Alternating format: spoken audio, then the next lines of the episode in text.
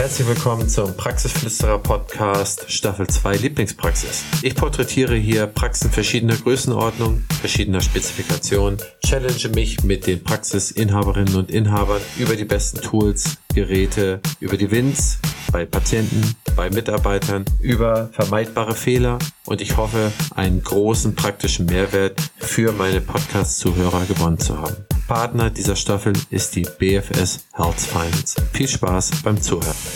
Ich hatte mich von Anfang an in Berlin immer sehr, sehr wohl gefühlt und dementsprechend wollte ich dann auch in Berlin so eine typisch Berliner Praxis gründen. Ne? Eine, die so richtig nach Berlin passt. Ja. Mein heutiger Gast Dr. Lars Dolmen hat es gewagt. Er hat sich in der Hauptstadt und kompetitivsten Stadt Deutschlands in Berlin als Zahnarzt niedergelassen. Und das nicht zu irgendeinem Zeitpunkt, sondern jetzt, mitten in der Pandemie, mitten im Lockdown, zum 1. Januar 2021. Entschieden dazu hat er sich erst im November 2020. Das ist alles eine sehr kurzfristige Angelegenheit gewesen, dennoch lange vorbereitet und durchdacht. Wie Lars es gemacht hat, was ihm wichtig war, wie er es hinbekommen hat, seine Mitarbeiter mitzunehmen und dieses Gebäude gleich mit hinzuzuerwerben, das erzählt er mir in der heutigen Ausgabe des Praxisflüsterer Lieblingspraxis Podcast. Viel Spaß beim Zuhören.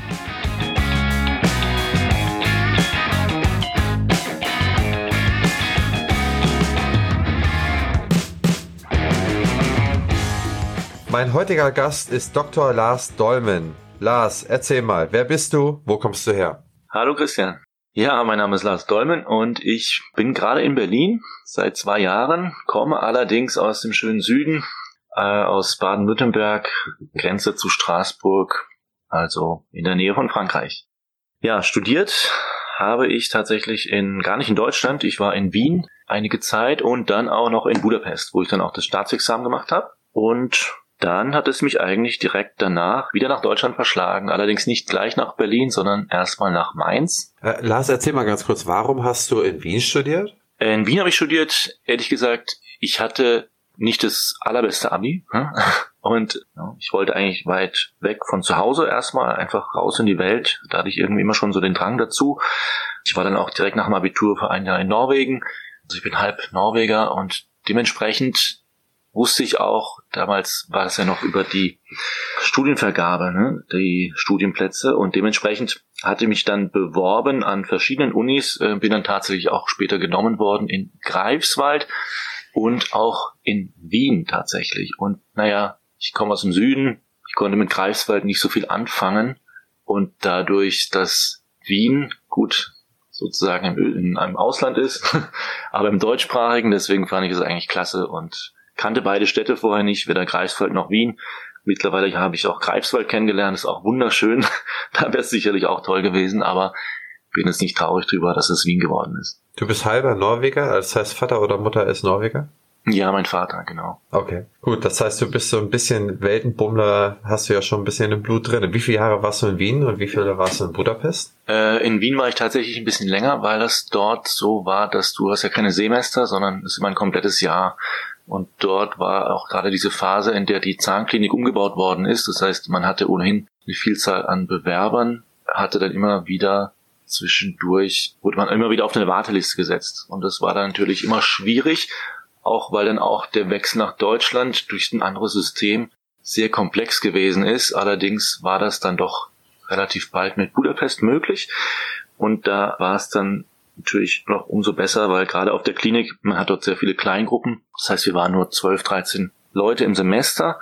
Das war dann natürlich ein Riesenvorteil, weil man durfte einfach sehr viel mehr am Patienten tun und dementsprechend ja sich da schon sehr viel Erfahrung aneignen. Okay, also in Jahren warst du zwei Jahre in Wien oder drei Jahre? Ich war äh, fünf Jahre in Wien tatsächlich und nochmal drei in Budapest. Okay plus ein Jahr Norwegen, da warst du ja schon, ja, ein Viertel deines Lebens warst du ja nicht hier. Aber erzähle, bist du zurückgegangen nach Mainz?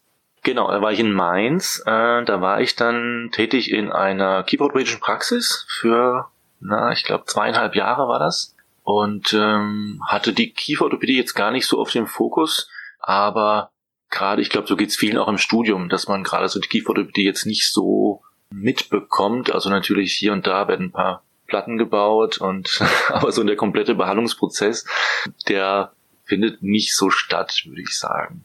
Das war in Budapest nicht anders und dementsprechend ähm, war das doch was Neues für mich. Allerdings hat mich das so begeistert, dass ich tatsächlich doch sehr gern dabei geblieben bin. Okay. Wie lange warst du in Mainz und wo ist es von dort aus, aus welchem Grund hingegangen? Ich war in Mainz tatsächlich knapp über drei Jahre. Dann ging es nach Berlin. Jetzt nicht, Berlin war jetzt nicht unbedingt mein, mein, mein Wunschort, ne? war es eigentlich noch nie gewesen. eigentlich eher aufgrund einer gescheiterten Beziehung, wie das manchmal so kommt im Leben. Und da wollte ich dann eigentlich nur einen Freund besuchen, tatsächlich in Berlin. Und der hat auch mit mir Examen gemacht in Budapest. Und da fand ich das ganz spannend, bin immer mal wieder mit ihm mit zur Arbeit gegangen, habe ihn begleitet, habe andere Zahnärzte kennengelernt und da verging wirklich nicht viel Zeit und da habe ich irgendwie ganz schnell gemerkt, da gibt's, ergeben sich so viele Möglichkeiten, so viele Türen öffnen sich hier, dass ich doch schnell gemerkt habe, das ist eigentlich eine ganz tolle Stadt. Ja? Und, und das wurde eigentlich dann immer, immer besser. Ja? Und dementsprechend ist es mir dann nicht schwer gefallen, dann auch zu sagen, okay, hier bleibe ich erstmal. Das heißt, du hast dann dich in Berlin umgehört, umgeschaut und hast dann irgendwo einen Job in irgendeiner Praxis angenommen. Genau, tatsächlich. Also ich muss sagen, auch viele haben natürlich gesagt, oh je, Zahnarzt in Berlin, da gibt's doch so viele Zahnärzte, die verdienen alle schlecht und was willst du denn dort?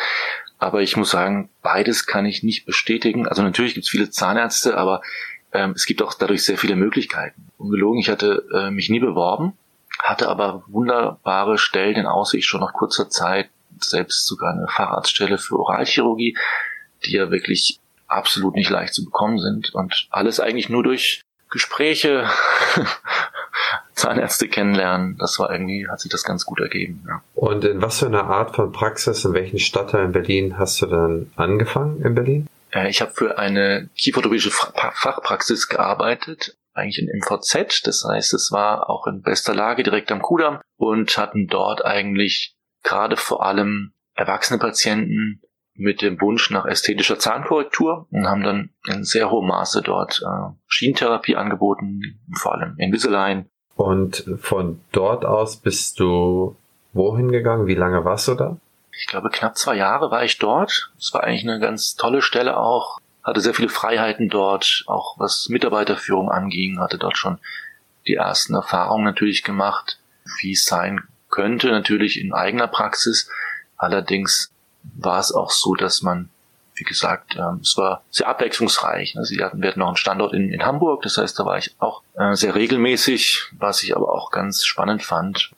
Es war dieselbe Praxis quasi wiedergespiegelt, das heißt, man hat das, dasselbe Material in derselben Schublade gefunden, äh, am einen Standort wie auch am anderen. Das hat mich eigentlich schon sehr beeindruckt. Okay.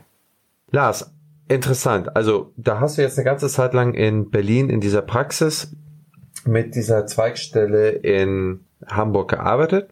Was mich jetzt interessiert ist, konntest du dich eigentlich in dieser Praxis weiterentwickeln, beziehungsweise was hat dich dazu gebracht, dass du dich jetzt, ähm, obwohl, so wie ich raushöre, es dir ja sehr gut gefallen hat, dich dann trotzdem noch niedergelassen hast? Ja, also zum einen war es natürlich immer der innere Drang, den ich immer verwirklichen wollte. Allerdings äh, war es auch witzigerweise da ähm, der BWL-Management-Lehrgang durch äh, Opti in Westerburg. Äh, das war eigentlich ganz witzig, weil der ähm, Sebastian, den kennst du ja auch, der war ja auch mit mir dort. Der hatte ja auch immer diesen Wunsch gehabt. Ne? Das war für ihn auch immer klar. Sebastian Jacobi, Adolphus. Ah, okay, okay, okay. Mhm. Witzigerweise, so ganz nebenbei, der hat sich auch zum ersten ersten niedergelassen. Allerdings nicht in Berlin, der ist nach Bayern gegangen und okay. hat auch, auch dort eine Praxis cool. übernommen. Auch, also ähm, voll in der Pandemie. Aber, Habt ihr ja, noch Kontakt? Äh, ja, ja, sehr, sehr häufig. Haben wir es gestern wieder telefoniert. Ähm, kann man sich auch okay. immer super austauschen jetzt gerade in der Zeit oder auch das, was wir natürlich auch so ähm, zusammen da auch durchlebt mhm. haben. Ne? Also mhm. das war natürlich da schon ähm, ja so ein richtiger Schlüsselmoment, als wir da saßen. Ne, wir wussten jetzt auch nicht so richtig, okay, was erwartet uns dort, aber wir wussten, okay, wir, wir haben ja keine Ahnung, ne, wir sind Zahnärzte, wir können es ne, alles zahnärztlich gut erledigen, aber ähm, am Ende musst du natürlich einen Betrieb leiten. Ne? Das ist ja wie ein Kleinbetrieb, den du da führst. Und da war uns schon bewusst, okay, irgendwo müssen wir uns das noch aneignen. Und dann kam er da wirklich mit dem ähm, auf der Homepage hat er mir rübergestickt, äh, BWL-Lehrgang Westerburg. Und dann haben wir gesagt, okay, super, ah, der ist ja, der ist ja in zwei Monaten, okay, sofort angemeldet. Und dementsprechend ähm, sind wir dann immer zusammen runtergefahren. Und dann wusste ich auch noch ganz genau, wir saßen dann war bei dir auch in dem Modul. Kommt der übrigens auch aus Berlin? Ja, der ist richtiger Urberliner.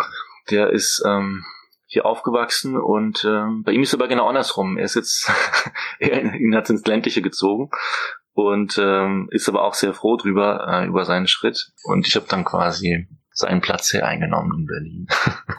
lustig, lustig.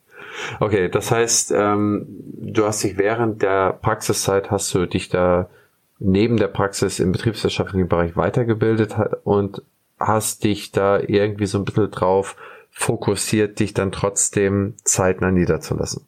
Ja, genau so ist es. Es war eigentlich noch so der, der letzte Schubser, den man so manchmal noch braucht, ähm, weil man einfach da nochmal, wir haben natürlich sehr viel Gleichgesinnte da getroffen, ne? ähm, sehr viele Zahnärzte, aber auch ähm, Praxismanagerinnen, ähm, ZFAs ja? und dadurch war auch der Austausch natürlich super. Das heißt, man hat auch viele Kollegen natürlich, die schon in Selbstständigkeit waren, fragen können und haben dadurch eigentlich ein super Netzwerk gebildet und wir treffen uns, gut, wäre jetzt Corona nicht gewesen, noch häufiger, aber wir schauen immer, dass wir uns mindestens ein bis zweimal im Jahr nochmal treffen, haben dann auch eine eigene WhatsApp-Gruppe und ähm, ist eigentlich super immer zum Austausch, ne? weil jeder hat mal irgendwelche Fragen so im Alltag mhm. und ähm, gerade dafür war das echt klasse. Ja.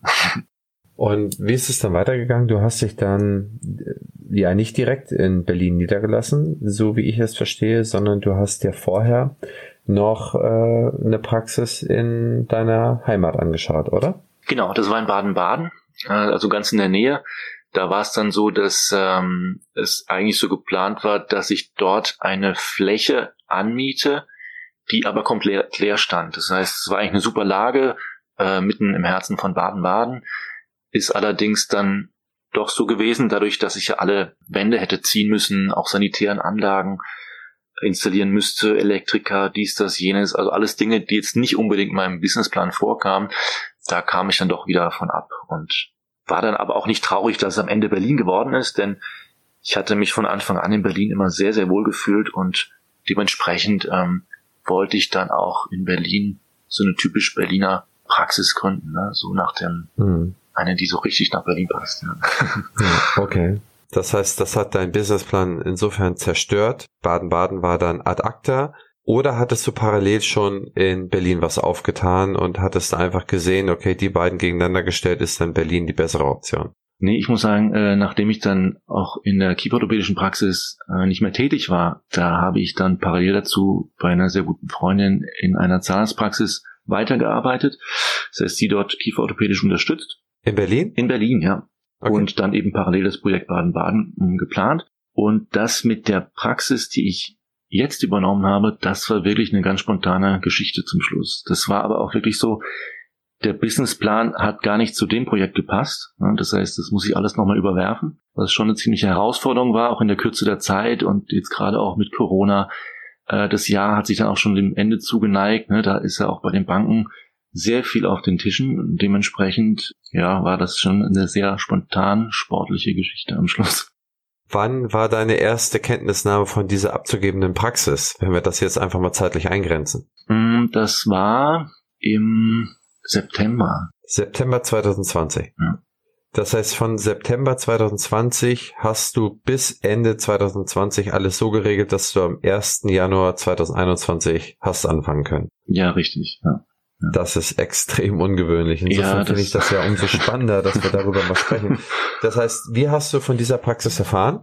Ähm, das war tatsächlich ein, ein, ein, guter Freund von mir, der gleichzeitig auch Berater ist für Zahnarztpraxen beziehungsweise spezialisiert auf Versicherungen. Dementsprechend äh, wusste er schon ganz genau, wonach ich suche, was meine Ziele sind, worauf mein Fokus liegt, was ich für eine Lage möchte, was für eine Art der Praxis. Und das war eigentlich ganz spannend, denn an die Praxis selbst war auch die Immobilie gebunden. Mhm. Dementsprechend ähm, war das eigentlich eine Sache, die ich so gar nicht so ähm, auf dem Schirm hatte. Hast du die Immobilie miterworben? Genau so ist es, ja. Ach, tatsächlich. Aha. Ist ja auch so, dass gerade momentan ja die Nachfrage nach Praxen sinkt, beziehungsweise dass es die Abgeber doch eher schwierig haben, weil die nicht nur durch Corona, es war ja schon vor der Corona-Zeit so, ne, dass die, die Wertigkeiten der abgegebenen Praxen doch sehr stark nach unten gegangen sind.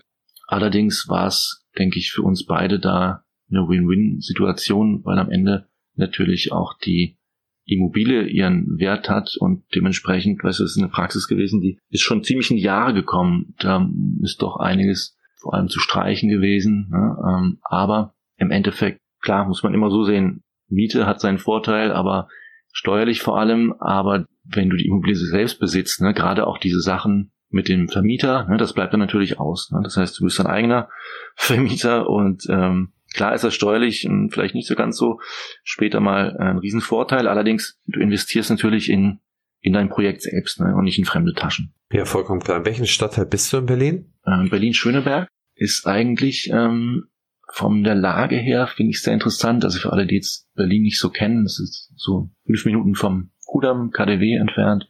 Also ich wollte, also wenn, wenn, wenn Berlin, dann so richtig typisch Berlin. Das war immer so mein Ziel. Das heißt, ich wollte dann auch wirklich mitten in den Kiez rein und Stadtteil Schöneberg fand ich immer sehr, sehr klasse, weil da einfach alles von Berlin so ein bisschen zum Vorschein kommt. Ne? Es ist auch äh, es sind sehr viele Familien, äh, sehr viele Läden. Ja? Mhm. Äh, ist auch ein sehr großes Gebiet in der Schwulenszene in, in, in Berlin. Das heißt, ist aber auch so einfach, ist alles so typisch Berlin. Das wollte ich eigentlich immer so ähm, haben, so ein, so, ein, so ein Patientenstamm. Und kann ich auch schon nach dieser kurzen Zeit sagen, das ist einfach, das ist immer eine ein ganz, ganz tolle, lockere Stimmung ist in der Praxis. Es ist nicht zu steril, es ist einfach ist keiner auf den Mund gefallen, weißt du?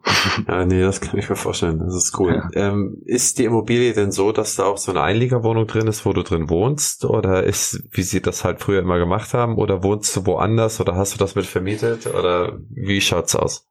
Nee, ist tatsächlich nur die Wohnung, also die dann eben als Zahnarztpraxis äh, mhm. funktioniert. Wäre natürlich auch eine wunderschöne ähm, Wohnung zum, zum Wohnen natürlich, ist allerdings eben auch so konzipiert, dass es eben, wie ich es aber auch schon in Baden-Baden witzigerweise plante, große Räumlichkeiten, das ist typisch, typische Altbauwohnungen, hohe Decken, äh, große Räume, große Fenster, Parkett auf den Böden, also mh, sieht eigentlich richtig, richtig schön wohnlich aus, nicht zu steril, mhm. aber ist so eine schöne Mischung jetzt geworden aus modernem Design, aber eben auch noch der Altbaustil. Ja, cool. Und wie viel Quadratmeter sind das insgesamt?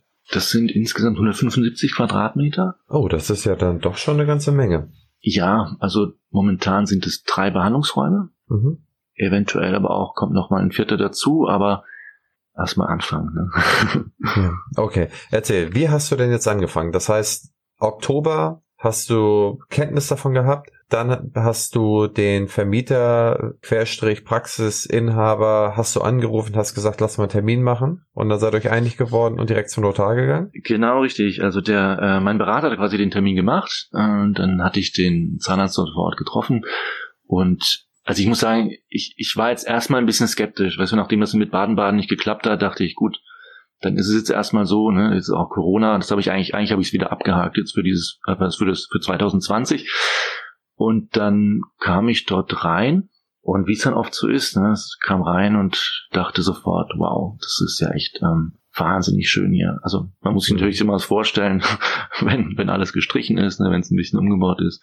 Wobei Streichen ist ja wirklich nicht viel Arbeit für eine, für eine Altpraxis, die man übernimmt. Ja, ja. Ist Streichen ja eigentlich nur das wenigste, wenn man nur streichen müsste. Ja, das wäre natürlich das Schönste. Also, nee, aber ich dachte auch in der Kürze der Zeit, ne, ähm, natürlich, ich hatte natürlich den Vorteil, dadurch, dass ich die Praxis ähnlich vom Aufbau geplant hatte in Baden-Baden, hatte ich vieles schon durchgeplant auch mit vielem schon mhm. Erfahrung gemacht, hatte auch schon Bankgespräche. Ne? Also dementsprechend war es jetzt natürlich ein bisschen für die Bank was anderes, denn klar, da war eine Immobilie mit dabei. Aber im Endeffekt war es dann schon so, dass, ähm, dass vieles schon einigermaßen vorbereitet war. Also ich wusste schon, ich habe schon mit Depots gesprochen, ich wusste schon ungefähr, mit wem ich zusammenarbeiten möchte. Mhm. Das ist ja dann dadurch schon mal ein Vorteil gewesen. Allerdings die Kürze der Zeit war doch jetzt im Endeffekt ähm, schon sehr heftig. Ja. Das heißt, der Vermieter, Querstrich Praxis, Altinhaber hat gesagt, Lars, gib mir mal XYZ an Geld und du hast gesagt, jo, machen wir so, lass uns loslegen. Oder habt ihr da noch verhandelt? Habt ihr noch irgendwie äh, einen Immobilienpreis verhandelt versus Praxispreis? Das hat ja auch nochmal steuerliche Aus, äh, Auswirkungen. Äh, oder wart ihr eigentlich relativ schnell nach ein, zwei Treffen durch damit? Ja, wir sind noch etwas runtergegangen tatsächlich. Allerdings war das doch mit zwei, drei Treffen besiegelt, ja. Mhm. Dann bist du zur, mit deinem angepassten Businessplan in der Kürze der Zeit, sagen wir mal, du warst im Oktober weit euch handelseinig, dann bist du ja Anfang Mitte Oktober zum ersten Mal im Prinzip mit diesem neuen Projekt zur Bank gegangen, oder? Genau, also es war so, dass der ähm, Praxisberater, der hatte mich auch schon so ein bisschen mit unterstützt mit Baden-Baden. Deswegen wussten wir auch sofort, welche Bank nehmen wir nicht und ähm, welche Bank ist gerade ziemlich abenteuerlustig unterwegs und hätte Lust auf so ein Projekt. Mit welcher Bank hast du es gemacht? Äh, jetzt zum Schluss mit der Hypovereinsbank. Kann ich momentan okay. auch wirklich nur empfehlen. Es gibt ja viele Banken, die stehen gerade so ein bisschen mit dem Rücken zur Wand. Aber ähm, dementsprechend finde ich gerade auch, ne, sagen natürlich viele, wir sind total verrückt jetzt in dieser Zeit, ähm, sich selbstständig zu machen, aber man muss natürlich immer alles sehr, sehr, sehr genau planen. Ne? Hattest du gar nicht mit der APO-Bank gesprochen? In dem Zusammenhang? Doch, ich wollte es jetzt nicht so direkt erwähnen, aber jetzt, wo du sie erwähnst, ja, damit, da hatte ich gesprochen. Die hatten also in Baden-Baden Lust auf das Projekt, in Berlin allerdings nicht, gerade wegen der Immobilien. Okay. Und ähm, die wollten natürlich sehr viele Sicherheiten haben, mhm. was zwar alles möglich gewesen wäre, nur äh, jetzt mit der Hypovereinsbank, da waren es echt unglaublich gute Konditionen. Also auch ohne, ja, okay. ohne dass da ähm, große Sicherheiten. Also es ist natürlich immer wichtig, dass du eine Bank hast, die auch wirklich an dein Projekt glaubt, ne? an deine Ziele und das Konzept, was du vorhast. Und ich glaube, das spielt immer eine sehr, sehr große Rolle, gerade bei der Kreditvergabe. Absolut richtig gesagt. Wie viel Prozent Zinsen bezahlst du? 1,05. 1,05. Perfekt. Auf wie viele Jahre hast du das festschreiben lassen, diesen Zinssatz? Zehn Jahre erstmal. Ja, also herzlichen Glückwunsch, gut verhandelt. Ja, danke. Lars. hast du gut gemacht. Ja, also mit Zahlen bin ich eigentlich ganz gut, muss ich sagen. Ja, wie kommt das eigentlich? Du bist doch eigentlich Zahnarzt. Äh, ja, absolut, ja, absolut. Nein, das meine ich so nicht. Also ich meine, wie kommt das? Nee, hast ja schon recht. Ne? Man zahnmedizinisch ausgebildet, ähm, auch wenn man so will, ein bisschen multinational ausgebildet. Aber wie kommt es, dass du jetzt so, ein, so früh schon und so jung schon Scope in Richtung der Zahlen aufgebaut hast? Also ich muss sagen, ich habe mich mit Zahlen immer gerne befasst. War jetzt nicht der Beste in Mathe, muss ich sagen. Allerdings weil es ist, weißt du, es fängt, es fängt bei so Kleinigkeiten schon an, weißt du, ich um, muss jetzt vielleicht ein bisschen, will nicht zu weit ausholen, aber weißt du, kennst du das, du hast, zu Hause ist dein Wasserhahn kaputt. Du brauchst eine Firma, die neuen bringt, ne? Und dann ähm, kennst du aber jemand, der auch sowieso im Haus immer die Arbeiten macht und dann sagt er, ja super, ähm, wir kommen vorbei, machen wir alles, kriegen wir alles hin, wir kennen uns ja, ne? Kein Problem. So, und dann ist, schickt er zwei Männer vorbei, äh, alles fertig, alles drin, dann kriegst du die Rechnung. 320 Euro. Ne? Das war mir vor ein paar Jahren so passiert. Und da dachte ich so, mh, hm, was ist denn da los? Also, wir kennen uns, ne? Der, der hat doch seinen Laden hier direkt um die Ecke. Und dann hast du natürlich drin, ja, es waren zwei, äh, zwei Handwerker, waren beide vielleicht eine Viertelstunde da, ne? Du musst aber die volle Stunde bezahlen. Dann hast du den, äh, den Anfahrtsweg, musst du dann pauschalisieren lassen mit 60 Euro. Dann wird das Produkt eingekauft im Baumarkt. Ne? Und wenn du dich dann mal so reinfuchst in so eine Materie, ne, wo du dann merkst, okay, der ist doch um die Ecke, was will der jetzt? 60 Euro Anfahrtsweg, ne? Kann er äh, volltanken, seinen ganzen Wagen danach. Und all diese Sachen, und dann merkst du noch, dass, dass der Wasserhahn im Baumarkt äh, die Hälfte kostet, ne, von dem, was er dir veranschlagt hat. Dann, das, das, das ist so der Punkt, wo ich so mich wirklich reingefuchst habe in die Materie und dementsprechend ist es bei Depots ja nicht anders. Ne? Man muss wirklich wahnsinnig aufpassen und dementsprechend habe ich da wirklich mich immer wahnsinnig gut informiert im Hintergrund, gerade was Zahlen angeht, ne? auch was jetzt Immobilienpreise hier angehen in Berlin. Ne? Das ist ja auch gerade durch den Mietendeckel, der hier gerade ähm, ist, auch nochmal angepasst. Und das ist das sind alles so Faktoren. Ne? Und da äh, muss man auch mhm. immer so die Hintergründe sehen. Ne? Man muss immer so ein bisschen den Markt auch beobachten. Es ist auch so gerade dadurch, dass viele im Homeoffice sind, die Büros werden immer weniger. Ne? Dadurch kann es auch sein, dass die Immobilienpreise wieder sinken. Und dementsprechend muss man da ja die Zahlen immer im Hinterkopf haben. Ja, ja, das stimmt. Gut, also mit der Bank hast du verhandelt, hast die Hypovereinsbank ausgewählt, ihr wart beim Notar, dann hast du dich auf ein Depot festgelegt, dann hast du mit einem Depot fertig verhandelt, die haben dich dann ausgestattet. Aber jetzt hattest du auch eingangs erwähnt, dass du allerhand an der Praxis gemacht äh, hast. Also erzähl mal, was du denn jetzt noch in dieser kurzen Zeit, sagen wir mal, wir sind ja nach Notartermin, wird es Anfang November gewesen sein? Anfang Dezember sogar. Anfang Dezember. Also hattest du sogar noch vier Wochen. Ja. Was hast du in diesen vier Wochen gemacht? also eigentlich alles Mögliche rausgesucht an Firmen, weil ich ging ja stark davon aus, dass, äh, dass es zum ersten ersten auch klappt, weil das ist ja natürlich immer auch die, ähm, die Sache, wann das Geld natürlich für den ähm, Verkäufer ausgezahlt wird und daran haben wir es auch ein bisschen festgemacht natürlich. Dementsprechend war dann die Zeit, dass ich geschaut habe, dass ich Handwerker finde, weil das eine oder andere wirklich gemacht werden musste, bevor da der erste Patient auf dem Stuhl sitzt und dementsprechend auch mit Depots vor allem verhandelt. Und das ist so eine Sache, das ist nochmal eigentlich einen eigenen Podcast wert, glaube ich. Aber das ist schon ähm, eine Sache, mit die man nicht unterschätzen darf. Hast du da doll differierende Angebote bekommen von den Depots? Also ich bin da wirklich auch wieder bezogen, ne? Ich muss wieder mit der mit der ähm, mit der Wasserangeschichte kommen. Also das ist wirklich so. Ich habe am Ende, ich glaube, sieben oder acht Depots ähm, durchgemacht. Ja. Einfach, weil man ganz schnell merkt, in der Detailbranche wissen bestimmt sehr viele Kollegen auch, die das schon erlebt haben. Äh, es gibt immer den Detailzuschlag. Ne? Es ist irgendwie immer noch dieser Mythos, die Zahnärzte haben es ja eh, ne? Und äh, die holen das Geld ja sowieso raus. Und dann ähm, sind es immer dieselben Geschichten, dann kommen die an, ne? Und dann, ja, so ein junger, toller Zahnarzt, so ein tolles Konzept, ja, sie machen das super und äh, das wird super erfolgreich. Und da, ähm, da werden Preise aufgerufen. Man muss natürlich, natürlich immer wissen bei einer Selbstständigkeit, das, das, das, das muss man alles wieder reinholen. Ne? Also muss man sich immer wieder hinterfragen. Klar, ich brauche diesen Stuhl ne, oder dieses Röntgengerät, aber vielleicht noch nicht jetzt. Vielleicht noch nicht jetzt, ja. Aber das ist ja auch die Geschichte, weißt du, dann rufst du bei Sirone an. Ne? Ich habe alles, ich habe alles durchgemacht. Ne?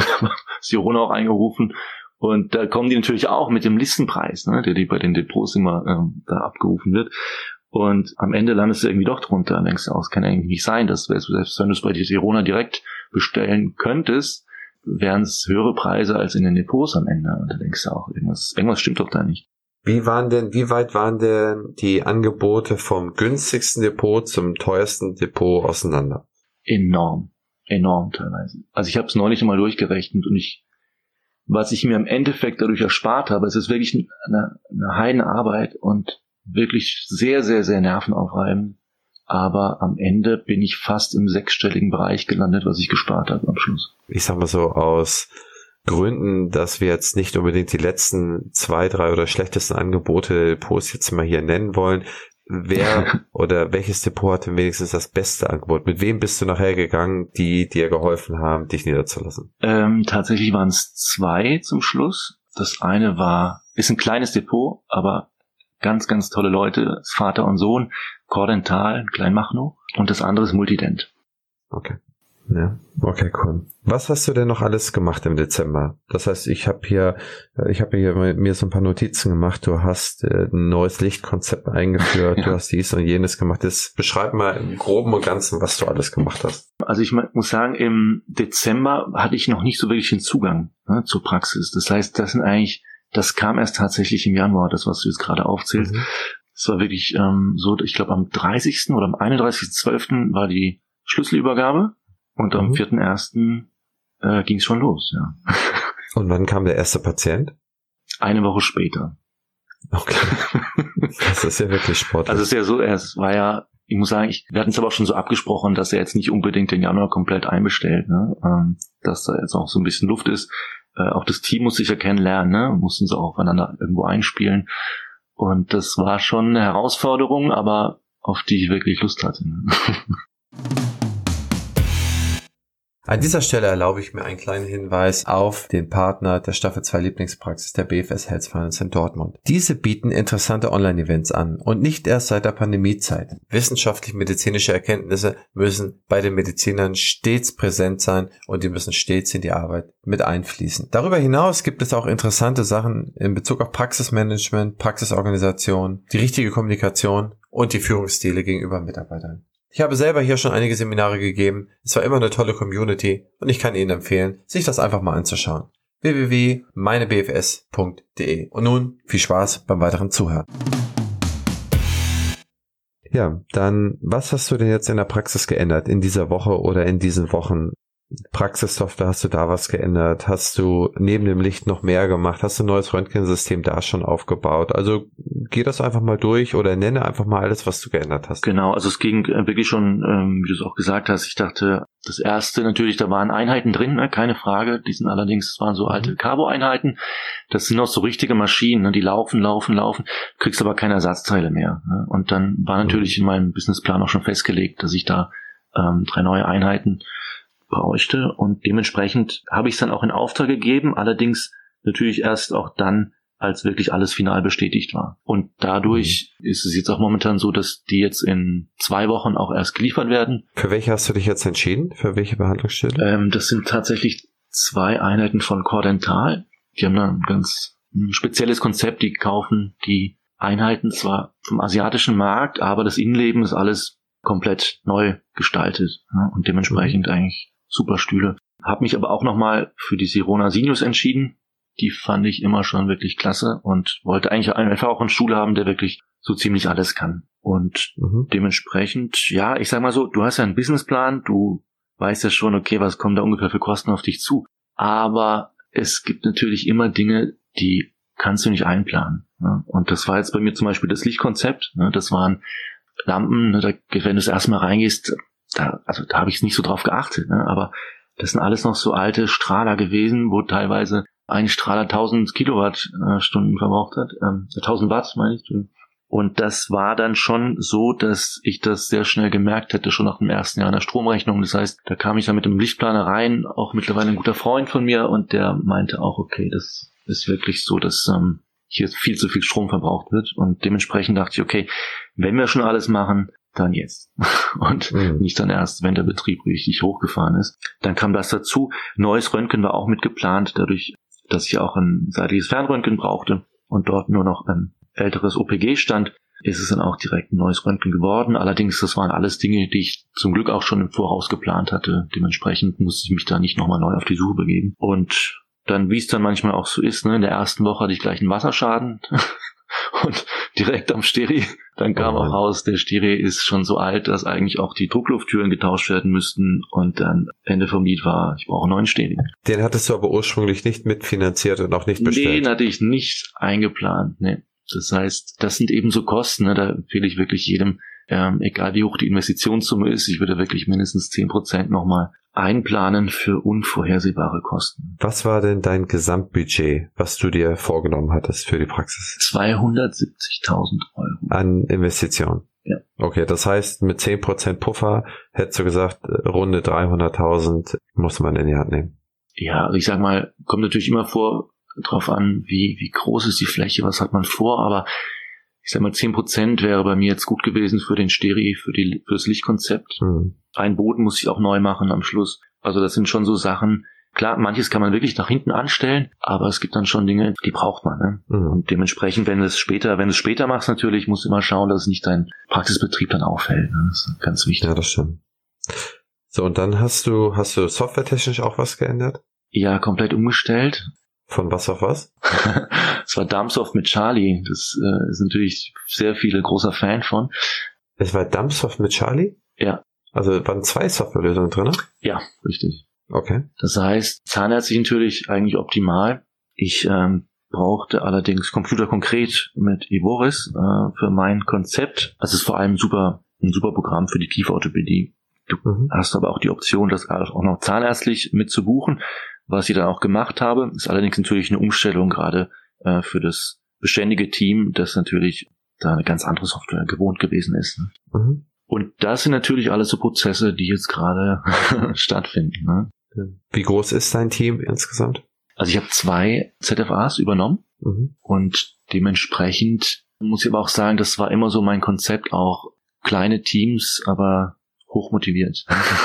Dann erklär doch mal oder erzähl uns doch mal von deinem Konzept. Was ist deine Philosophie? Was willst du erreichen? Wie ist dein Setup? Welche Patienten willst du behandeln? Findest du die in dem übernommenen Patientenstamm? Mhm. Plauder einfach mal los. Also ich sag mal, mein Konzept war immer, also ich habe mir sehr früh auf die Kieferorthopädie spezialisiert, habe auch den Master of Science in Kieferorthopädie gemacht, das heißt ähm, abgeschlossen jetzt vor zwei Jahren. Es ist so, dass ich eigentlich immer den Wunsch hatte, die Patienten natürlich vor allem kieferorthopädisch zu behandeln, weil es mir einfach einen Riesenspaß macht und ich das wirklich am Ende doch, glaube ich, ganz gut kann. und dementsprechend war das bei mir natürlich immer ganz wichtig, dass ich auch in den kieferorthopädischen Praxen hatte ich immer auch, wo ich war, meine Freiheiten. Ne? Ich durfte eigentlich sehr viel mitbestimmen und dementsprechend war es für mich immer sehr wichtig, den Patienten immer mit zu begleiten, ne? von Anfang bis zum Ende. Was mir aber auch wahnsinnig immer sehr viel Spaß gemacht hat und was ich auch schnell gemerkt habe, gerade bei erwachsenen kieferorthopädischen Patienten, ich sag mal so, gerade auch in der heutigen Zeit, ne, von Social Media, Selfies, Instagram, die Nachfrage nach der Ästhetik ist einfach sehr groß. Ne? Und dementsprechend ist es doch sehr häufig so, dass auch wenn die Zähne am Ende gerade stehen, oftmals der Wunsch noch da ist, geht es nicht noch ein bisschen heller oder vielleicht hm, gibt es einen Zahn, der ist jetzt nicht so in der schönsten Form wie die anderen Zähne. Und dementsprechend ähm, wollte ich immer auch nebenbei noch die Ästhetik mit ins Auge fassen, mit in den Fokus haben. Und dementsprechend biete ich jetzt vor allem, also Schwerpunkt ist wirklich Kieferorthopädie, mit dem Schwerpunkt aber auch auf Ästhetik. Kieferorthopädie, muss ich sagen, hat sich ja wie kaum ein anderes Leistungsspektrum stark verändert in den letzten Jahren und wird es mit großer Sicherheit auch in den nächsten Jahren noch werden. Es wird alles digitaler, ne? auch natürlich überall in der Implantologie, es wird ja alles sehr viel auch mit unterstützt durch künstliche Intelligenz und da hatte ich mich eigentlich auch immer sehr schwer fokussiert drauf. Es war für mich immer ganz wichtig, all diese Prozesse zu lernen, wirklich zu verinnerlichen, weil ich da fest von überzeugt bin, dass es in der Zukunft eine sehr, sehr, sehr große Rolle spielt. Und dementsprechend sind das die Patienten, auf die ich mich wirklich sehr fokussiere. Jetzt sind es natürlich in der Bestandspraxis, die eigentlich überhaupt nicht so aufgestellt ist. Ist natürlich schon eine Umstellung. Allerdings ist es am Ende äh, eine Erleichterung auch für die Patienten, auch für das ganze Team. Also ich mache da wirklich sehr, sehr viel virtuell. Für mich ist die visuelle Darstellung immer ganz, ganz wichtig. Ich mache immer wahnsinnig viele Fotos, auch bei den ersten Gesprächen, Beratungen, einfach um da auch nicht nur für mich selbst natürlich eine, eine perfekte Diagnostik machen zu können, sondern auch den Patienten das wirklich so auch zeigen zu können. Lars, kann man da sagen, dass aus dem Grund, dass die Praxis bisher nicht in diesem Bereich bearbeitet worden ist, ja. dass du auch ein großes Patientenpotenzial für deine Fachrichtung hast? Würde, die, würde diese Aussage stimmig sein? Oder ist das eher Käse? Nee, da ist es, das ist schon wirklich so. Also am Ende muss es auch so sehen, ne, du bist in Berlin, bist jetzt nicht der einzige Zahnarzt, ne? Ich weiß nicht, ob ich da ganz richtig, aber ich glaube mittlerweile fallen hier 500 Patienten auf einen Zahnarzt. Ich glaube, du weißt die Zahlen wahrscheinlich noch besser. Ja, das, das haut ungefähr hin. Ich glaube 420, aber das ist äh, tendenziell eher noch schlechter. Aber ich meine, wenn du jetzt eine, also, einen Patientenstamm mhm. hast, was nicht auf, auf kieferorthopädische und ästhetische Leistung ausgelegt ist, wo du denn halt auch Nachholbedarf hast, wie auf der Platte, wie auf dem Plattenland sozusagen, mhm. merkst du, dass das, dass dein Konzept zieht? Merkst du, dass die Patienten dafür offen sind, wenn du sie berätst und aufklärst? Ja, das in jedem Fall. Also gerade die Patienten, die jetzt natürlich, das sind ja vor allem Bestandspatienten jetzt aktuell in der Praxis, ne? Und Klar, wie es dann oft ist bei einer Übernahme, ähm, manche finden es super, manche finden es nicht so toll, aber gerade die, die jetzt auch weiterhin kommen, da ist natürlich immer eine Frage der Kommunikation, aber da ist schon wirklich sehr große Potenzial da. Also gerade, ich arbeite viel mit Intraoralscannern, 3D-Druckern und habe die aber auch so positioniert, dass sie auch wahrgenommen werden können von den Patienten und dementsprechend finden wir das eigentlich ganz spannend, ne? weil oft liest man nur darüber, aber ist jetzt in den meisten Praxen, sage ich nicht überall, bisher so angekommen. Weißt du, wie groß dein Patientenstamm, dein jetzt aktiver Patientenstamm denn ist? Ja, also ich sage mal so, die aktiv waren zuletzt äh, etwas weniger als 2000 Patienten. Die haben jetzt natürlich angeschrieben, aktiviert, aber klar, die waren jetzt noch nicht alle in der Praxis und ja, natürlich, glaube ich, kann man erst so nach dem ersten Jahr so eine richtige Bilanz ziehen. Ne? Viele, Absolut. gerade in der aktuellen Situation, meiden ja immer noch die Zahnarztpraxen oder manche schieben einfach die Termine ein bisschen nach hinten. Klar, muss man auch so sagen, manche halten auch ein bisschen das Geld gerade zurück, ne? auch überlegen sich, mache ich jetzt eine Zahnreinigung, Bleaching. Klar, wenn Schmerzen da sind, kommt man in die Praxis, keine Frage, aber viele überdenken das natürlich gerade. Ne? Ich meine, du hast ja eine, eine Vollgas-Pandemie-Gründung gemacht, Start 1. Januarwoche, Planung voll im Lockdown. Ich meine, das ist, du bist ja eine reine Lockdown-Praxis. Du könntest ja. dich ja quasi als Lockdown-Praxis bezeichnen und umnennen. Und äh, trotzdem Name, bist ja. du aber mit den ersten vier, sechs, acht Wochen, die du jetzt behandelst, bist du da über deinen persönlichen Erwartungen und Planungen? Du hast ja gesagt, du hast einen Businessplan gemacht. Oh, bist du gleich ungefähr semi oder bist du ein bisschen darunter? Ähm, ehrlich gesagt habe ich es jetzt nicht übertroffen, ne? weil die Sache ist natürlich die, ist nicht nur die Kürze der Zeit, auch all die Prozesse, ne, die du planst. Plan war ja wirklich, entweder eine kieferorthopädische Praxis zu übernehmen oder neu zu gründen. Jetzt habe ich natürlich die Sache, dass ich eigentlich nur zahnärztliche Patienten erstmal hier im Fokus habe. Aber es ist schon so, dass ich mir bewusst war, das ist ein Prozess, der dauert. Ne? Mindestens ein, ein, halbes Jahr, nicht ein Quartal, bestimmt zwei mindestens. Äh, einfach auch, um erstmal die Patienten alle wieder zu aktivieren und dann eben natürlich auch neue Patienten natürlich in die Praxis zu holen. Und das geht natürlich gerade in Berlin hier auch durch ein sehr gutes Marketingkonzept. Da bin ich eigentlich gerade dran. Das ist eigentlich momentan so mein Fokus, da alle anderen Dinge ja in Auftrag eigentlich gegeben sind. Ne, da warte ich eigentlich nur noch auf die Lieferung. Und dementsprechend ist das so gerade mein Hauptfokus. Das heißt, du gehst auf Patientenneugewinnung, gehst, gehst auf äh, Social Media Kanäle, auf Social Ads, auf SEO Optimierung. Das heißt, du, äh, du fährst genau. in Berlin logischerweise und du bist ja auch noch sehr jung. Darf ich fragen, wie alt bist du? 36. 36. Gehst du schon komplett auf, ja, auf die progressiven Patienten? Ja, absolut. Also klar, an Social Media kommt man nicht vorbei. Ne? Sieht man ja natürlich auch gerade, gerade in Berlin sind da sehr viele Großpraxen, sage ich mal, ne? die da wirklich ähm, gerade das sehr, sehr hoch auffahren. Es gibt eigene Manager extra nur für Social Media oder für die Marke. Ne? Gibt es wirklich alles hier. Aber ähm, im Endeffekt natürlich ist eine gewisse Präsenz immer ganz, ganz wichtig. Ne? Du musst es den Patienten leicht machen, dich zu finden. Für mich war das auch eine neue Sache. Wir machen jetzt die Terminvereinbarung über, über Doctolib. Äh, Doctolib hat so ähm, wirklich einen, den Mehrwert für die Patienten. Man kann sich wirklich sehr ähm, einfach einen Termin buchen in allen verschiedenen Praxen, nicht nur in Zahnarztpraxen. Und dementsprechend kommen, auch wenn ich wirklich im Internet noch gar nicht so vertreten bin, kommen da doch schon regelmäßig einige Patienten in die Praxis. Das war auch ganz witzig, ich hatte das aktiviert und eine Stunde später hatte ich schon zwei Neupatienten mhm. gebucht. Das war schon, hat mich schon sehr fasziniert. Hätte ich gar nicht so gedacht, dass es so funktioniert, aber ja, man lernt ja immer dazu. Ja, schon. Mit welchen Tools bist du denn jetzt in der Gründung gut zurechtgekommen? Mit welchen Tools eher nicht so gut? Welche Geräte kannst du als Gründer empfehlen? Von welchen würdest du die Finger lassen? Hast du da schon einen Überblick oder ist es noch zu früh, das, das endgültig zu beurteilen? Also ich finde, was immer wirklich sehr, sehr gut ankommt, sind eben visuelle Dinge. Also ist ja immer so, der Patient kommt in die Praxis und was die Patienten immer stört, der, der Arzt hat sich keine Zeit genommen oder der hat mir alles Mögliche erklärt, hat mir einen Kostenvoranschlag gegeben und gut, dann mache ich das jetzt. Ne? Aber ich weiß gar nicht so richtig, was am Ende ähm, äh, wirklich äh, bei rauskommt oder wie, wie man sich das vorstellen kann. Deswegen, also was ich jetzt in der Praxis habe, ist ein Intraoralscanner. Ich sag mal, gerade bei erwachsener Kieferorthopädie ist es natürlich ein, eine super Sache, gerade weil du auch sehen kannst, okay, wie sieht das Ergebnis aus? Natürlich, klar, muss man sagen, ist eine Schnellsimulation, ist jetzt nicht final, aber der Patient kann sich zumindest schon mal vorstellen, auch wenn man ihm nicht das direkte Ergebnis zeigt, aber wie sehen denn meine Zähne aus? Ne? Mhm. Stehen die wirklich so schief? Und dann kann man die ne, die meisten haben ja nur die Ansicht im Spiegel oder auf Fotos und das dem Patienten aber so zu zeigen und das digital, das ist schon ein sehr, sehr großer Mehrwert. Dann lege ich auch sehr viel Wert auf eine sehr gründliche Diagnostik, gerade auch was Fotos angeht. Man macht da immer sehr hochgestochen scharfe Fotos und gerade auch da merkt oft der Patient, wow, habe ich wirklich so dunkle Zähne, ne? habe ich wirklich da eine Verfärbung? Oh, das mhm. ist ja eine furchtbare Füllung, die da gelegt worden ist. Also da, das sind schon Sachen, die der Patient sehr, sehr gerne wahrnimmt. Ja. Mhm. Was ich jetzt auch, was mich jetzt erstmal entschlossen habe, ist tatsächlich Infoscope Synmedico.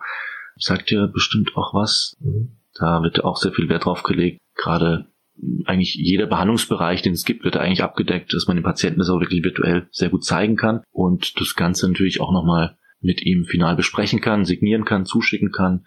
Das heißt, er hat, kann, hat auch die Möglichkeit, dann zu Hause nochmal mit der Familie, Freunden, Frau, Mann, das alles zu besprechen.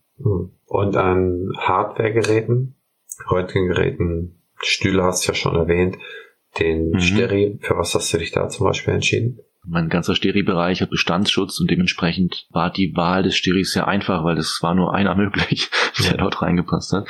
Ist aber super, war, war alles in Ordnung. Welcher Steri war das? Für was hast du dich entschieden? Von Melag. Okay. Ja, die sitzen ja auch hier in Berlin, haben zwar auch gerade eine riesen Nachfrage, aber ähm, ja, kommt hoffentlich bald. also der alte funktioniert noch. Ja, sehr gut. Okay. Dementsprechend, ja, Röntgengerät äh, war mir dann wichtig natürlich klar, digitales Röntgen und ähm, OPG mit FAS. Und das ist auch schon angekommen, hatten wir jetzt auch schon eine Schulung und ist natürlich auch immer spannend, ne, wenn das Team dann auch neue Prozesse äh, mit annimmt, aufsaugt und umsetzt ne, und auch natürlich auch das gerne macht. Super. Mensch, Pandemie Lars. So werde ich dich jetzt nennen. Das ist echt sehr mutig, was du alles gemacht hast und dass du dich da jetzt voll reinschmeißt. Wann würdest du dieses Jahr als erfolgreich betrachten? Erzähl mir mal von deinen Zielen für dieses Jahr, äh, auch was Anzahl an Neupatienten angeht, Aktivierung an Altpatienten. Hast du dir dazu Gedanken gemacht? Beziehungsweise fang mal von oben an. Wann wärst du glücklich, wenn du das dieses Jahr von dem nächsten Jahr aus, von 22 aus betrachten würdest? Von 22 aus betrachtet, ja. Also ich sag mal, Glücklich natürlich bin ich ohnehin momentan, aber ähm, natürlich ähm, am Ende hast du immer auch irgendwo die Bank im Rücken, das ist gar, ganz, ganz klar. Und am Ende hast du ja auch einen Businessplan gemacht. Dementsprechend würde ich mich schon freuen natürlich, wenn das, das im zweiten Quartal wirklich sehr gut angenommen wird. Ne? Für mich ist auch immer wichtig, nicht nur, dass die Patienten jetzt klar durch, durch, durch Online-Marketing in die Praxis kommen, aber glücklich wäre ich vor allem, wenn ich dahingehend auch weiterempfohlen werde, einfach auch von glücklichen Patienten. Und dementsprechend, dass ja langfristig natürlich eine sehr gute Mischung da ist aus kieferorthopädischen, aber auch zahnärztlichen Patienten. Könntest du das an Zahlen festmachen? Wie viele Neupatienten für ja, das Jahr 21 wären gut für dich zum Beispiel? Oder pro Monat oder pro Woche? Also in der Kieferorthopädie, da wäre ich schon sehr froh mit 10 bis 15 Neupatienten pro Woche. Hast du das dieses Jahr oder hast du seit Gründung schon geschafft? 10 bis 15 pro Woche? Nein, nein, nein. Aber bei wie viel bist du jetzt im Schnitt angelangt? Im Schnitt bin ich jetzt bei 5, 6. Okay, das heißt, du bist bei 5, 6 Neupatienten ja. äh, in der Erwachsenen-KFO die Woche. Ziel ist 15 und darauf steuerst du auch deine Online-Marketing-Kanäle aus und optimierst sie. Genau so ist es. Okay. Also natürlich immer ist Luft nach oben, aber immer den Ball ein bisschen flacher halten. Ne? Sehr gut. Wie viele Stunden arbeitest du die Woche derzeit? Ja, man hört ja immer von Kollegen, die das schon alles durchlebt haben. Nimm dir immer einen Tag in der Woche frei, äh, schau, dass du nicht ständig in der Praxis bist. Funktioniert noch nicht so ganz momentan, bin ich ganz ehrlich. Also gerade im ersten Monat war ich, glaube ich, wirklich jeden Tag in der Praxis, also sprich auch am Wochenende. Wobei ich natürlich auch sehr gern dort bin, mich aufhalte, immer wieder neue Ideen bekomme. Ähm, irgendwo brauche ich das auch ein Stück weit, aber jetzt hier gerade in Berlin ist ja auch der Frühling gerade ein bisschen rausgekommen. Das heißt, das war so das erste Wochenende, an dem ich es mal wirklich geschafft habe, nicht nur in der Praxis zu sein. Ja. Ja, aber ich meine, das ist ja auch gänzlich normal. Es ist jetzt alles Rüstaufwand. Das kannst du ja gar nicht mit dem alltäglichen vergleichen. Aber wie viele Stunden behandelst du denn aktuell die Woche? Ich behandle aktuell um die 40 werden es sein. Ja. ja. Am Anfang muss man da halt ein bisschen mehr reinhauen. Absolut, absolut, absolut. Spitze. Welche Fort- und Weiterbildung haben dir denn in deinem Leben geholfen? Also ich muss ganz klar sagen, der Master of Science Kieferorthopädie. Es gibt natürlich viele, die sagen, ja, so ein Master of Science ist jetzt nicht natürlich das gleiche wie, wie ein Facharzt. Aber ich denke immer, das sind so ein Master of Science ist immer die Sache, was man draus macht. Ne? Wenn man jetzt parallel dazu immer nur kieferorthopädisch tätig ist in Fachpraxen, da ist schon ein großer Mehrwert dabei. Ich hatte mich auch deswegen speziell dafür entschieden, nicht für den Facharzt, Klar, eine Facharztstelle ist auch wahnsinnig schwer zu bekommen, aber für mich war immer der Fokus da, ich wollte auch wirklich zahnärztlich alles weiterhin anbieten ne? und nicht nur auf mhm. Überweiser angewiesen sein. Und dementsprechend war das für mich zumindest wirklich persönlich die beste Entscheidung zum Schluss. Wo hast du den gemacht? Ähm, über die Donau-Uni Krems, mhm. Studienzentrum war in Bonn. Mhm. War da eigentlich auch eine wirklich tolle Zeit. Und es ist ja immer so, du musst Fälle sammeln und dementsprechend geht da ja über drei Jahre. Mhm. Und gerade in der Kieferorthopädie kann man da eigentlich wunderbar mhm. die Zeit gut ausnutzen und da schöne Fälle behandeln. Ja, cool. Und dann präsentieren. Welche Fort- und Weiterbildung würdest du für deine Mitarbeiter und Mitarbeiterinnen empfehlen? Hast du da schon eine Idee? Hast du dir da schon Planung gemacht oder ist es für dieses erste Jahr nicht vorgesehen? fürs erste Jahr ist tatsächlich vorgesehen. Ähm, Gerade auch, ähm, habe natürlich auch mit den Mitarbeiterinnen gesprochen, ne? habe sie auch gefragt natürlich, wart ihr in der Position, in der ihr bisher wart, wart ihr da glücklich? Habt ihr da, würdet ihr sagen, da habt ihr, wart ihr am effektivsten? Habt ihr wirklich das gemacht, was ihr da am besten könnt? Und das war dann nicht unbedingt so und da kam dann auch sehr schnell raus, dass beide sich auch gerne fortbilden würden. Die eine in der Prophylaxe, die andere gerade in der Abrechnung, Verwaltung. Was mir natürlich auch, muss ich sagen, wirklich sehr gelegen kommt, denn das sind beides sehr wichtige Dinge, auch die Prophylaxe, auf die ich ja sehr viel Wert lege. Da kam mir das eigentlich nur entgegen. Ja. Ja. Also du hast deine Mitarbeiterin, die fragst du dann schon und das planst du auch in Zukunft Mitarbeitergespräche zu führen, höre ich da jetzt heraus. Ja, ist natürlich immer, immer ganz wichtig. Ne? Also Mitarbeitergespräche, klar, man muss sich auch immer überlegen, was möchte man mal für ein Chef sein? Ne? Möchte man eher autoritär sein, eher kooperativ, ne? aber natürlich muss man immer sagen, am Ende, wo es lang geht. Ne? Das heißt, du hast dir auch schon Gedanken dazu gemacht, wie du deine Mitarbeitergespräche führst und hast sie auch schon geführt und Hast du das in deinen alten Praxen gelernt, von deinen alten Chefs oder Chefinnen oder? Ja, also ich muss sagen, ich war eigentlich ganz glücklich. Ich hatte sehr viele Freiheiten immer in den Praxen, denen ich war. Das heißt, durfte da sehr viele, sehr viel selbstständig arbeiten. Es ist nicht nur am Patienten, auch wirklich in den Praxen an sich, was auch die Verwaltung, die Organisation angeht. Und hatte da eigentlich immer einen sehr guten Ton mit allen Angestellten, die da waren. Und deswegen habe ich auch schnell eigentlich herausgefunden, worauf legen viele Wert, ne? was, was spiegelt sich immer wieder und was geht einfach gar nicht, ne? auch als Chef nicht. Und dementsprechend denke ich, ähm, war das schon ein Vorteil. Also es ist natürlich immer, muss ich immer fragen, wann ist der perfekte Zeitpunkt, mal in die Selbstständigkeit zu gehen. Aber ich denke, das hilft ungemein, sich da auch mit den Angestellten immer, immer gut zu stellen, immer einen guten Draht zu haben. Schlussendlich ist es ja ein Großteil seines Lebens, das man im Team verbringt. Und da sollte die Zeit im Team ja eine vollvolle Zeit sein und nicht unbedingt eine Zeit, vor, äh, vor der man sich am Abend schon fürchtet, wenn man am nächsten Morgen aufsteht. Ich meine, das ist ein, ein Szenario, was keiner für sich oder auch gerne für andere haben möchte. Das ist ja ganz klar. Absolut. Was denkst du denn, was sich in den nächsten zehn Jahren für die, Zahn, äh, für die Zahnarztpraxis ändern wird? Was wird sich für dich noch ändern? Wohin wird sich die Welt da entwickeln und du bist ja ein progressiver, junger, 36 Jahre alter Zahnarzt. Wo geht die Reise hin? Also ich glaube, dass vor allem die Digitalisierung uns noch sehr viel stärker beschäftigen wird, gerade mit den Techniken, die es momentan gibt. Ne? Es ist schon ja sehr weit fortgeschritten, aber ich denke, dadurch, dass auch sehr viel Konkurrenz gerade in der Digitalisierung stattfindet, ähm, wird es noch sehr viel schneller voranschreiten, gerade in den nächsten fünf bis zehn Jahren. Ganz sicherlich Natürlich darf man auch nie vergessen, die Pandemie, die wir jetzt gerade alle durchleben, muss man natürlich auch immer im Blick bewahren. Das heißt, äh, man muss sich natürlich wahnsinnig gut aufstellen, gerade jetzt auch in dieser Zeit. Ne? Es war ja für alle ein sehr turbulentes Jahr, das letzte Jahr oder ist es immer noch. Mhm. Dementsprechend ähm, muss man da natürlich das immer im Blickfeld haben, dass sich uns das wahrscheinlich auch immer mal wieder äh, beschäftigen wird. Und nichtsdestotrotz sehe ich dann das dritte gerade in der Dentalbranche die Investoren. Ich glaube, die werden einen sehr, sehr großen Stellenwert noch nehmen. Also haben sie eigentlich schon in gewissen Bereichen, gerade jetzt in den Großstädten, aber ich denke, das wird sich auch nochmal sehr stark etablieren, gerade auch, weil viele, gerade angehende Zahnärzte, das natürlich sehr schmackhaft gemacht wird durch diese sogenannte ne, Work-Life-Balance. Man hat nicht das volle Risiko, man hat eigentlich alles, was man braucht in den Großpraxen. Und es ist natürlich da auch eher eine Tendenz, dass, glaube ich, viele sich gar nicht erst selbstständig machen möchten. Mhm.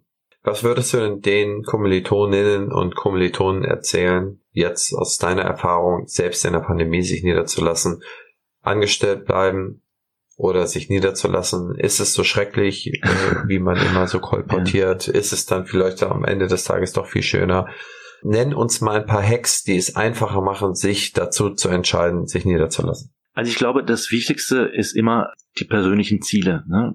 Natürlich, es hat seine Vorteile, angestellt zu sein, ist gar keine Frage. Ne? Und für manche trifft es auch wirklich auch am besten zu und das ist auch völlig, völlig in Ordnung. Aber ich glaube, gerade wenn man die Ambition hat, sich selbstständig zu machen, muss man natürlich immer seinen eigenen Weg gehen. Ne? Man muss seine Ziele festlegen, die man, die man hat. Man muss natürlich auch wissen, wo möchte ich mich niederlassen? Ist das eher eine Großstadt? Ist es eine Kleinstadt? Ist es in der Nähe von der Heimat? Kann ich mir vorstellen, die nächsten Jahre dort zu verbringen? Ich würde in jedem Fall immer raten, die Ziele nicht aus den Augen zu verlieren und auch seinen eigenen Weg zu gehen. Das ist ganz wichtig. Mhm. Natürlich ist es immer wichtig, auch den Rat ne, von Kollegen, den finde ich immer fast noch am wichtigsten, weil das sind ja gerade Leute, die sich schon auf diesen Weg begeben haben, gerade auch in der Selbstständigkeit. Natürlich ist es immer ein Risiko mit dabei, ist keine Frage, aber ich glaube, wenn der Ehrgeiz wirklich stimmt, dann ist es eine wunderbare Sache. Ja.